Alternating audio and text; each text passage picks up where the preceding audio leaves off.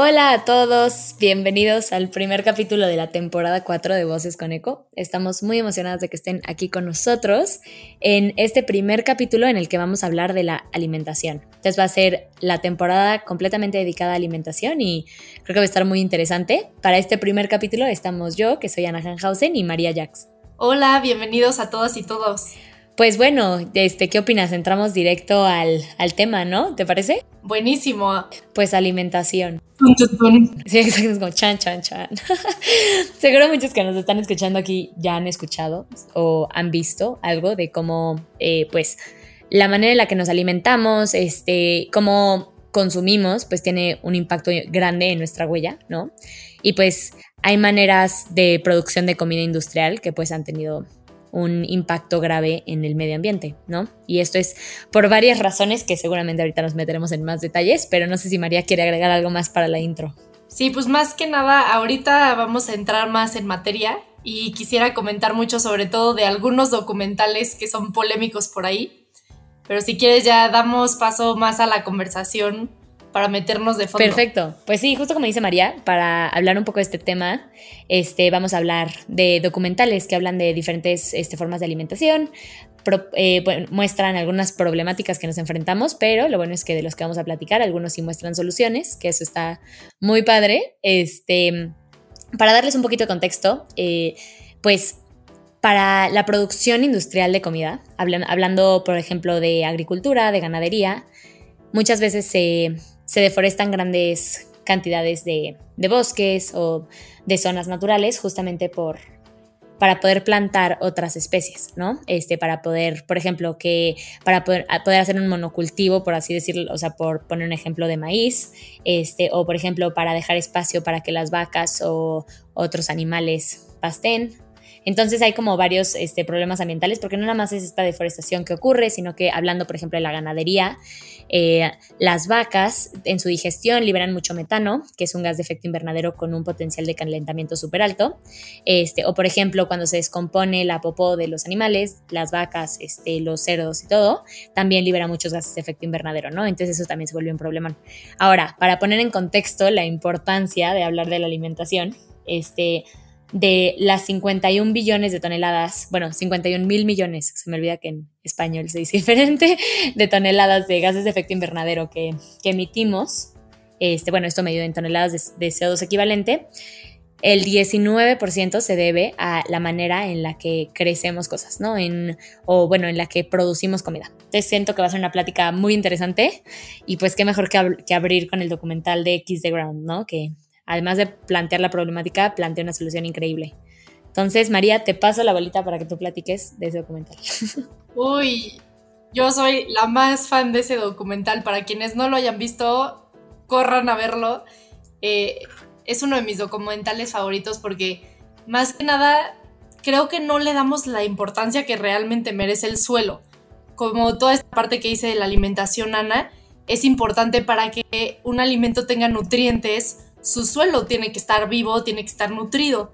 Entonces creo que es un ciclo en el que una vez que entendemos que todo se transforma y regresa al mismo ciclo, nos queda mucho más claro ese concepto. Y bueno, primero que nada quiero empezar por el carbón. Como que siempre ha sido el carbón como nuestro enemigo y lo odiamos y como es causa el CO2 y es el enemigo y siempre le damos como esa forma. Y, al revés, o sea, nosotros somos carbono, también el 16% de nosotros está hecho de carbono. Y bueno, o sea, al final esto, ¿qué es lo que sucede? Es un ciclo natural en el que no solo los árboles son los que absorben el CO2 y te dan oxígeno, sino que también se absorbe en el suelo y el suelo absorbe todo este carbono. Entonces también metiéndonos ya más, haciéndole zoom a qué es el suelo, es un lugar vivo, lleno de microorganismos, lleno de, bacterias y de vida. Entonces, este, creo que es importante volver a, a darle vida a este suelo. Y, y, bueno, ya me quería ir directo a las acciones, pero no, no, no.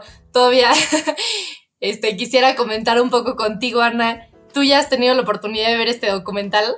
No, me urge verlo. Sé que es de tus documentales más favoritos, entonces me urge ver ese, pero platícame un poquito, o sea, cómo plantea la problemática, qué es lo que dice.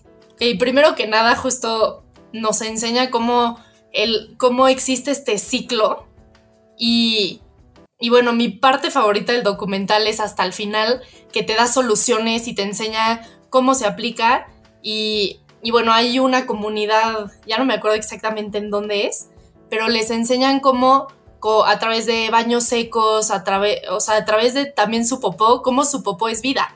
O sea, como que siempre hemos puesto así como guaca la popó y se va en el excusado, cuando es algo un poco absurdo, porque al final eso es, está lleno de vida, está lleno de microorganismos y lo ideal es que se lo regreses al suelo.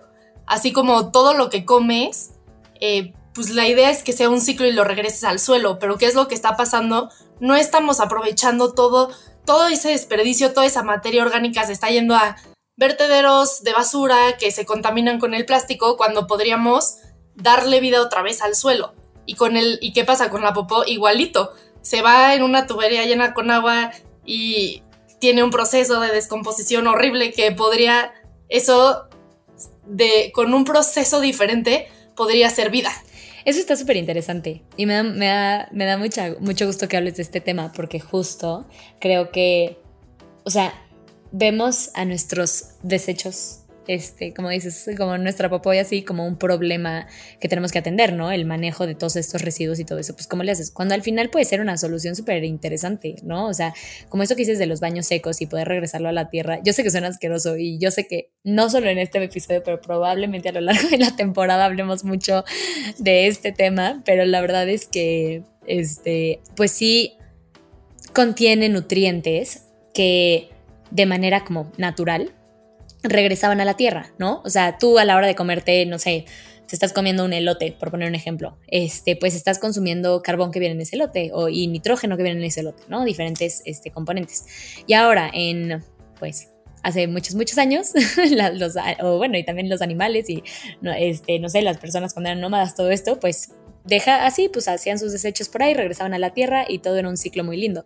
Ahora, ¿qué pasa? Pues justo como dice María, se, este, se manejan de otra manera, se van como por este, diferentes tuberías, todo esto, estos nutrientes no regresan al suelo y pues justamente se requiere eh, regresar eh, nutrientes justo como el nitrógeno al suelo, se hace de otra manera y, o sea, de una manera artificial eh, usualmente y esto causa problemas enormes, ¿no?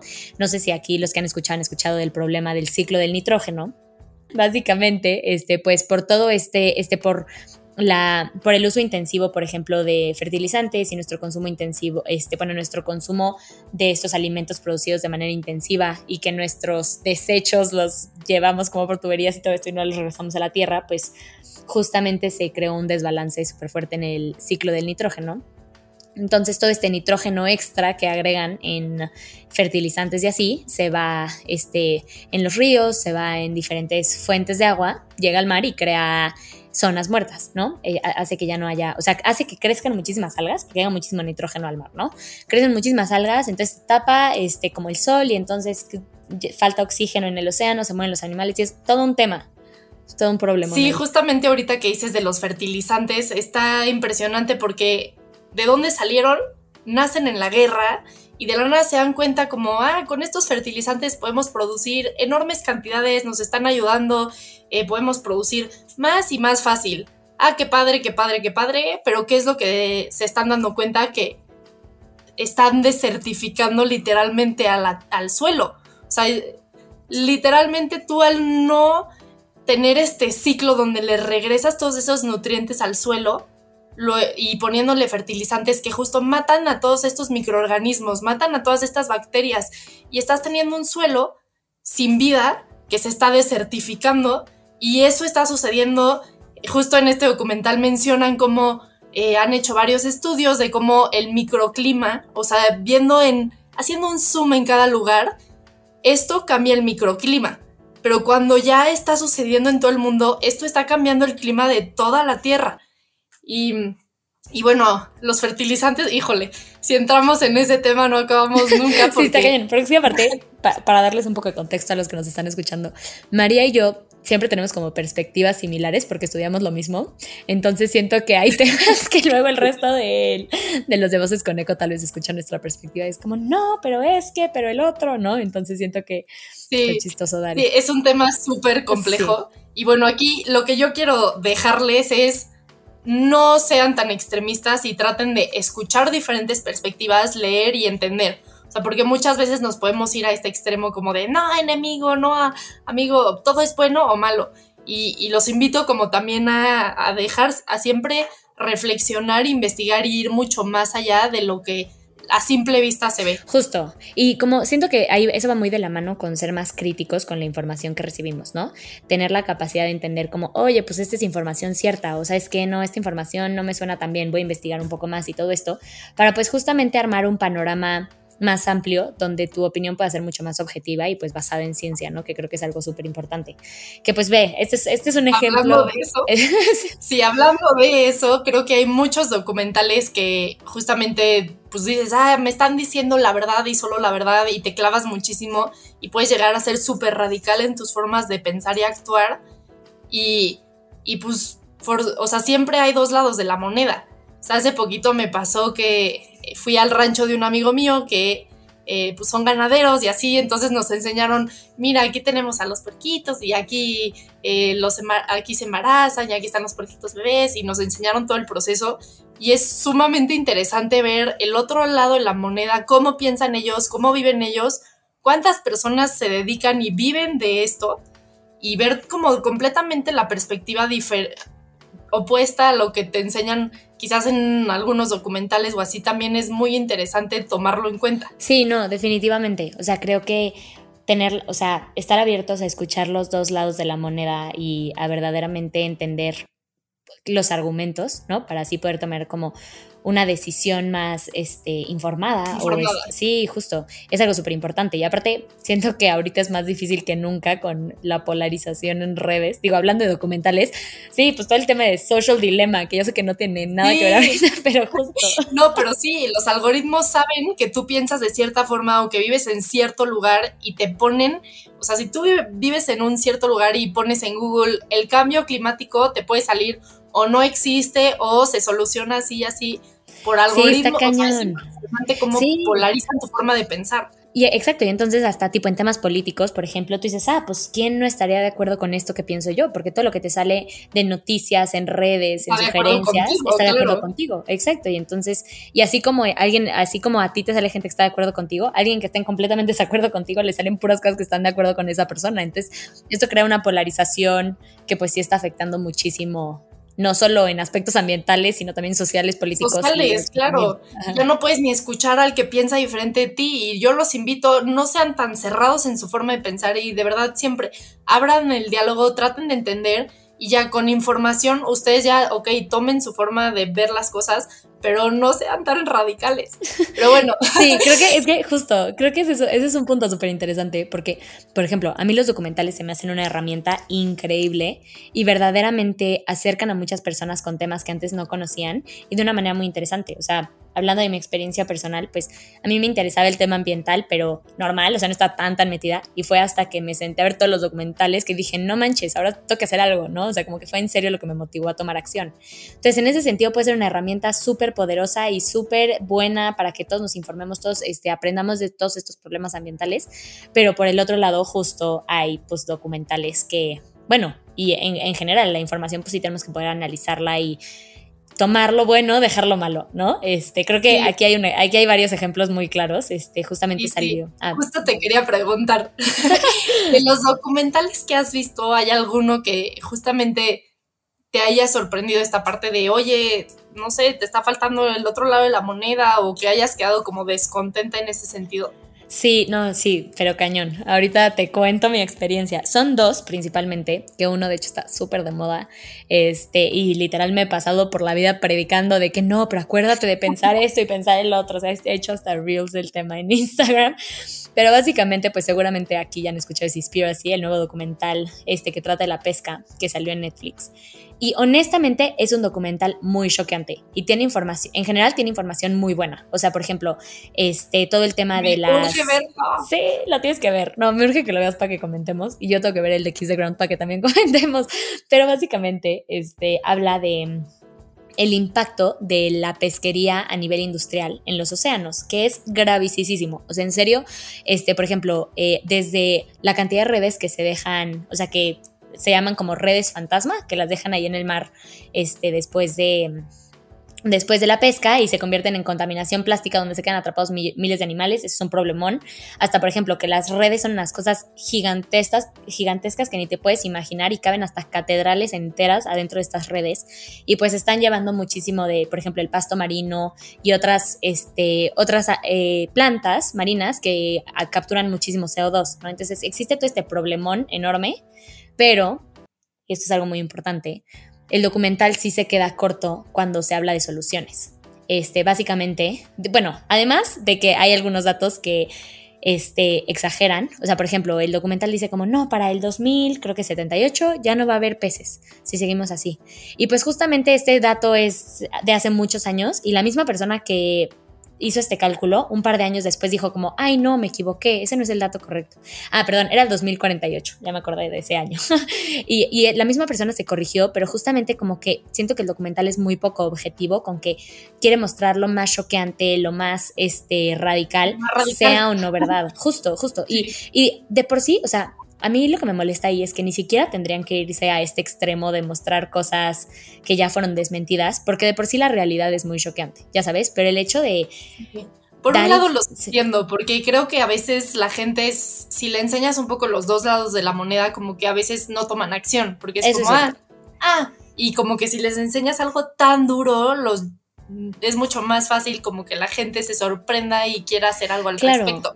Sí, Entonces también es complicado el ¿hasta qué extremo te vas? No, sí, es que justo, justo ese es el problema, ¿no? ¿Hasta qué extremo te vas? Y pues al final si estás, si estás haciendo una labor importante de, de concientizar, pues tienes que verdaderamente reconocer a tu documental como la herramienta educativa tan, tan poderosa que es, ¿no? Y literalmente está en tus manos informar correctamente o desinformar a la población. Y esa es como justo la importancia de poder mostrar ciencia, este, como accurate, ya sabes, o sea, como eh, cosas eh, que sí que sí están comprobadas o por lo menos que son las teorías como más recientes y no irte a cosas que ya fueron desmentidas. Y por ejemplo, el director de este documental, de hecho, cuando lo confrontaron de este y otro par de datos que no que no están como al 100% bien, dice como, "Ay, es que yo no soy científico." Y, eso me puso todavía más de malas porque es como, a ver, eso no es excusa, o sea, hiciste todo un documental, hablaste con miles de científicos y no puedes decir como, "No, es que yo no soy científico, entonces no sabía esto." Es como, o sea, pues investiga. si estás haciendo un documental de este tema. Entonces, eso por un lado, ¿no? O sea, toda esta parte como de datos exagerados, nada más como por causar pánico, por así decirlo, que es todo un tema. Por el, que, pero aparte lo que decía, o sea, de por sí el dato real es lo suficientemente choqueante, o sea, sí es un problema grande. Pero ahora, lo otro que no me gustó es que la solución que propone únicamente es, ah, pues la única solución que existe es que todos dejemos de comer pescado. Y no reconoce que hay billones de personas, bueno, miles de millones de personas, otra vez mis billones, en el mundo que dependen directamente del consumo de pescado y de la pesca con otras técnicas, ¿no? Entonces el documental honestamente a, mi, parecer se queda muy corto en decir, no, pues no comamos pescado y ya. Es como, es, o sea, hay, hay, mucho más detrás, ¿no? Existen muchas otras técnicas eh, de para obtener pescado del, océano, que son mucho menos invasivas. Este, por ejemplo, también es, son de las poblaciones que más rápido se recuperan. Entonces, eh, si una vez recuperadas las poblaciones y manejadas de manera sostenible, puede ser algo, puede ser una solución interesante para el tema de la comida, ¿no? O sea, como que mm, en general me pareció que, es, que está como muy eh, cerrado, ¿no? Así como, esta es la solución y no hay más. Sí, me encanta también lo que dices de la parte de las soluciones, lo importante. A mí no hay cosa que más me choque que ver un documental que me deprima y no acabe con soluciones, porque es como, ya, el mundo se va a acabar, no puedes hacer nada. Y me, te deja el peor sentimiento. A mí me encantan los documentales que acaban con acción, o sea, que te realmente te dicen, a ver, sí, ok, no estamos bien, pero se puede hacer algo al respecto. Y justamente regresando un poco al de Kiss the Ground, ahí enseñan cómo sí es posible y sí podemos cambiar al mundo con el suelo. O sea, es impresionante porque no consideramos, o sea, siempre pensamos, ah, los árboles, lo del CO2, pero no, el suelo también absorbe carbón. O sea, necesitamos del suelo. Si recuperamos el suelo, verdaderamente sí podemos tener a un nivel macro, tener una solución que cambie al mundo. Entonces, por eso también es de mis temas favoritos el suelo, porque sí podemos hacer al respecto algo y sí eh, acaba con estas soluciones y también quisiera poner sobre la mesa, a ver qué opinas, Ana. bueno, no quiero entrar muy de fondo a la parte de vegano, vegetariano y todo eso, pero sí quiero poner sobre la mesa que vi un video de YouTube de un cuate que eh, se, pasó toda su vida experimentando y de la nada se da cuenta que con ganado puede recuperar ecosistemas completos.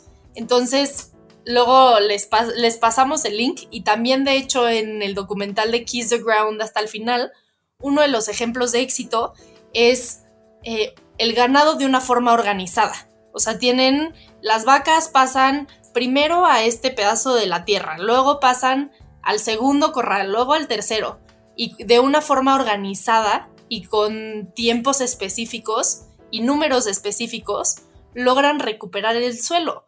Entonces también se me hace súper interesante poner sobre la mesa como, o sea, también a veces satanizamos de que no, ya, el ganado es lo peor del universo.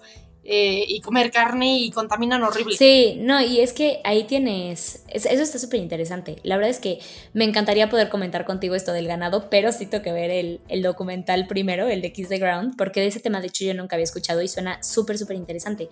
Pero como que sí es muy padre ver también todas las soluciones que existen allá afuera a diferentes temas, ¿no? Y como siempre estar abierto a que pues tal vez lo que conocemos ahorita, hablando no solo de temas de alimentación, sino de muchos temas ambientales, ¿no? Lo que conocemos ahorita tal vez en unos años sale una, investigación y, resulta que hay algo que afecta todavía más, ya sabes. Entonces, algo muy importante es siempre estar súper abiertos. Eh, ¿Alguna vez vivimos en la Tierra plana? Sí, la teoría aceptada era que creían que era plano, ¿no? Justo. Pero entonces como que algo que se me hace súper importante a la hora de estar viendo documentales, investigando, lo que sea, estar abierto a que muchas veces sale información que tal vez te hace, o sea, digo, todo esto hay que verificarlo, ¿no? O sea, si ves alguna información que no te suena, bueno, pues checas varias fuentes, artículos científicos, todo esto, pero pues sí estar abierto a darte cuenta que pues las investigaciones muchas veces encuentran cosas que tal vez nunca habíamos considerado y este, ya sea hacia como nuevos problemas ambientales o hasta soluciones, ¿no? Y entonces como que justamente tener la capacidad de analizar estas soluciones de manera crítica eh, y ver si sí sería algo efectivo y si sí, cómo se podría implementar. Que justo llegamos a esto de no ser este extremistas ni para un lado ni para el otro, ¿no? O sea, justo algo que me parece súper súper interesante y además súper importante en temas ambientales es que muchas cosas dependen del contexto, ¿no? Este, sí, y, no puede sacar las cosas de contexto y muchas veces se quiere aplicar la misma solución alrededor del mundo o generalizar el mismo problema alrededor del mundo y pues no se puede porque por un lado las condiciones de los diferentes lugares son diferentes, o sea, varían. Y además, este, pues las, las vivencias de las personas, la cultura, el tema social también debe de considerarse a la hora de ver qué soluciones son efectivas, ¿no? Claro, todo está conectado y sí creo que en eso, como dice Ana, pensamos muy parecido porque las dos estudiamos ingeniería química y siempre nos enseñaron que la química cada problema era diferente, entonces no puede, tienes que entender, ver el contexto antes de llegar a suposiciones. Entonces, pero por otro lado también creo que hay cosas muy lógicas que, que por naturaleza sabemos. O sea, por ejemplo, eh, la parte de dar, no sé, esta parte del suelo y así, es muy lógico ver cómo es todo un ciclo y cómo intuitivamente sabemos que si plantas algo, si regresas, si tienes, por ejemplo, tu composta y todos tus residuos orgánicos se vuelven composta y de esa composta la usas para tu huerto que te da tus verduras, sea, es un ciclo muy intuitivo que nos damos cuenta que estamos dando vida. Entonces también por ese lado siento que tenemos que saber reconocer y escuchar también algunos pasos más básicos que son intuitivos, que tú ya sabes que son correctos. Sí, definitivamente. Sí, creo que, creo que eso es algo súper importante, ¿no? Porque muchas veces hay cosas que, y regresando al tema de los documentales u otra información, muchas veces justo si te salta, hay de dos. Tal vez es algo nuevo que nunca habías escuchado y pues obvio te va a saltar y te pones a investigar más y resulta que es cierto, pero por el otro lado muchas veces si te salta es porque tal vez no es la gran solución que están planteando, ¿no? Este, que eso pasa un poco en Seaspiracy, regresando un poquito ahí. Este, en Seaspiracy, para poner otro ejemplo, hablan de el Dolphin Safe Tuna, ¿no? Hablan de estas como certificados que dice que el atún que, estás, que estás consumiendo no tuvo pesca incidental de delfín, justo. Y, en, y no, no sabes cómo en Seaspiracy se echan o sea, se van en contra de estas, de estas certificaciones y dicen, ¿sabes qué? Es algo que no se puede garantizar y está mal, entonces casi que este esfuerzo que están haciendo no sirve de nada, ¿ya sabes?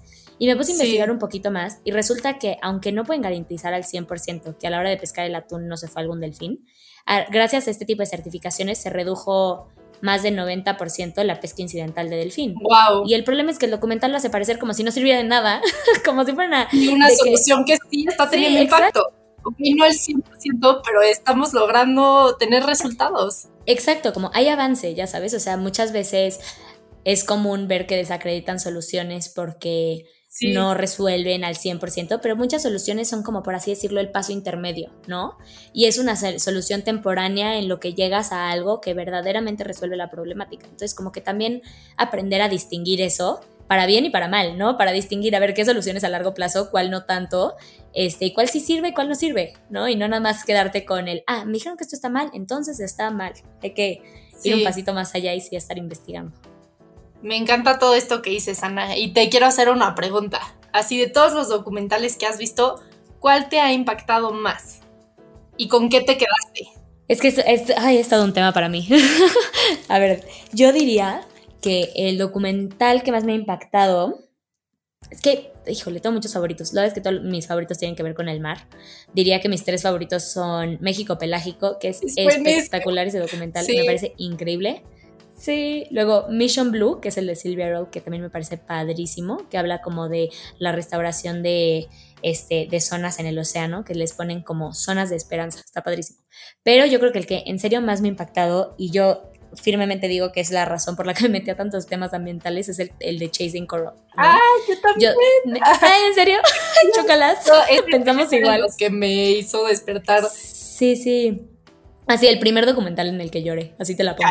Sí. de que, porque desde chiquita me encantaban los corales, sí, qué bonito, ibas a snorkelear y ahí los veías y todo muy lindo. Y de la nada, así como que he de haber tenido como 19, y de la nada empecé a ver este documental y dije, ¿qué es esto? ¿Cómo que esto está pasando en el, en el, en el mar? Y yo, o sea, ni enterada estaba, y no estaba enterada de a qué gravedad, ya sabes. Y entonces, literal, ese fue el documental con el call to action que más me, que en serio más me llevó a tomar acción, ¿no? O sea, había una parte, ah, bueno, vas, vas.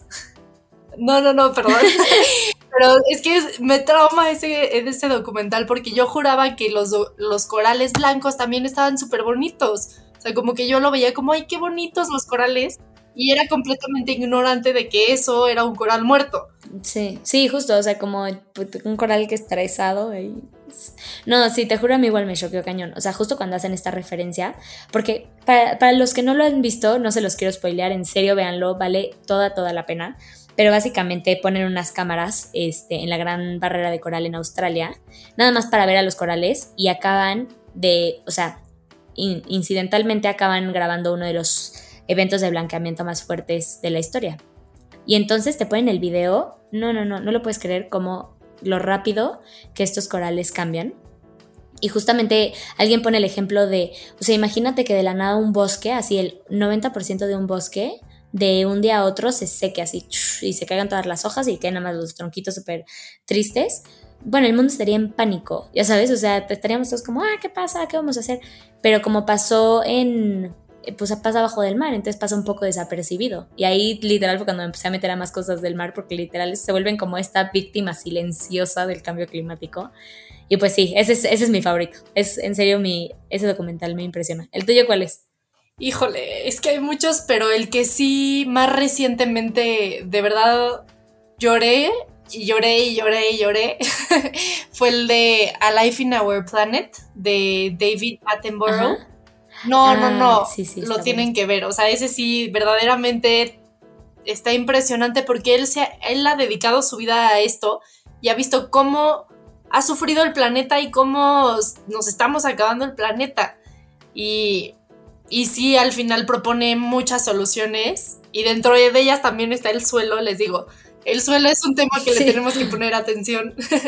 y sí, o sea, explica cómo nos estamos conduciendo a nuestra propia extinción. Y, o sea, de verdad, es, ese sí. Pero aparte, ¿sabes que Lo que me encanta de ese documental, porque exacto, es, es choqueante y en serio sí es de llorar, pero me encanta que sí acaba con acciones, justo como dices. O sea, en serio sí acaba de una manera como esperanzadora y como con un call to action que verdaderamente hace que quieras pararte en ese segundo y empezar a hacer, lo que puedes por evitarlo. Sí, Y, quisiera cerrar, este, bueno, ya concluir un poco en este episodio, Ana. Te quiero pedir así como, ¿qué acciones consideras que la gente puede tomar? O sea, tenemos audiencia incluso que no sabe mucho el tema o que sabe mucho el tema. ¿Qué acciones o qué nos podría recomendar?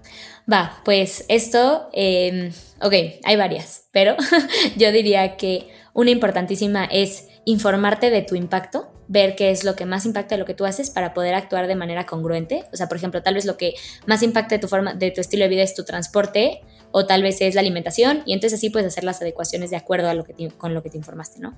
Por el otro lado, algo que se me, se me, hace importantísimo en serio y que muchas veces no lo tomamos en cuenta es involucrarnos eh, mucho más en las decisiones de nuestro país, porque pues verdaderamente son lo, lo, que pueden causar un cambio verdadero. Entonces, este, sumarte a las causas que te mueven, en serio, poner ese granito de arena a que para que toda la sociedad civil verdaderamente estemos alineados en lo que queremos para el futuro de nuestro país es súper, súper importante.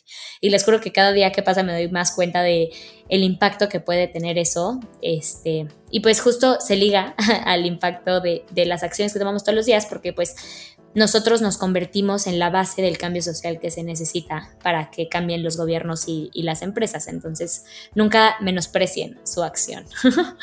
Tú, María, ¿qué, ¿qué chistoso porque dijiste casi en el mismo orden lo que iba a decir. te, leí la mente. O sea, creo que sí, encuentren lo que les apasiona y los mueve. O sea, Ana y a mí, por ejemplo, nos encanta el tema del mar. Y bueno, a mí en lo particular toda la parte del suelo y sí, con acciones súper chiquitas, por ejemplo, específicamente lo del suelo, como separen su basura, tengan su composta. O incluso hay organizaciones o empresas como Hagamos Composta que pasan por tus residuos orgánicos y hacen composta con ellos y te regresan composta. O sea, ya existen muchísimas soluciones. La cosa es salir ahí, buscarlas y multiplicarlas. De verdad, el cambio personal y en, en tu forma de vivir es siempre el que yo considero que va a tener más impacto porque así lo contagias y lo multiplicas. Definitivamente, sí, estoy 100% de acuerdo contigo. Y este, me, da mucha risa porque siento que en serio siempre pensamos igual. O sea, luego hasta nos leemos la mente, te lo juro. Sí, sí, sí. Yo justo iba a decir, y, o sea, te leí así la boca, dijiste informa, yo informa, sí, informa. 100%. Pero bueno, infórmense, Sí, infórmense, 100%. Y sean abiertos a la información que encuentran y estén dispuestos a que hay información que tal sean vez... analíticos. Ajá, exacto, sean muy analíticos y críticos. Y, investiguen y encuentren este, fuentes basadas en la ciencia. Pero otra cosa que les iba a decir, que es algo que me ha ayudado mucho a mí y creo que hablo por María también que le ha ayudado a ella, es también encuentra gente que le importe lo mismo que tú, porque puede llegar a, volverse angustiante, desmotivante y mil otras cosas, pero en serio tener, estar rodeado de estas personas que están luchando por lo mismo ayuda muchísimo. Claro, claro, nunca están solos y ya saben que pueden buscarnos ahí en redes. Voces con Eco, Cambio Colectivo MX y cuéntenos sus inquietudes, de qué quieren que hablemos y aquí estamos dispuestos a a, escucharlos y también a platicar de lo que a ustedes les interese. Sí, me encantó. Qué, qué lindo cierre. Y pues muchas gracias a todos por escucharnos hoy. Este, espero que hayan disfrutado este podcast. Igual en nuestras redes estaremos subiendo más información de los documentales de los que estamos platicando hoy. Y cualquier duda, cualquier comentario, lo que quieran, ya les dijo María en nuestras redes. Sí, nos vemos. Cuídense. Nunca dejen de actuar. Bye.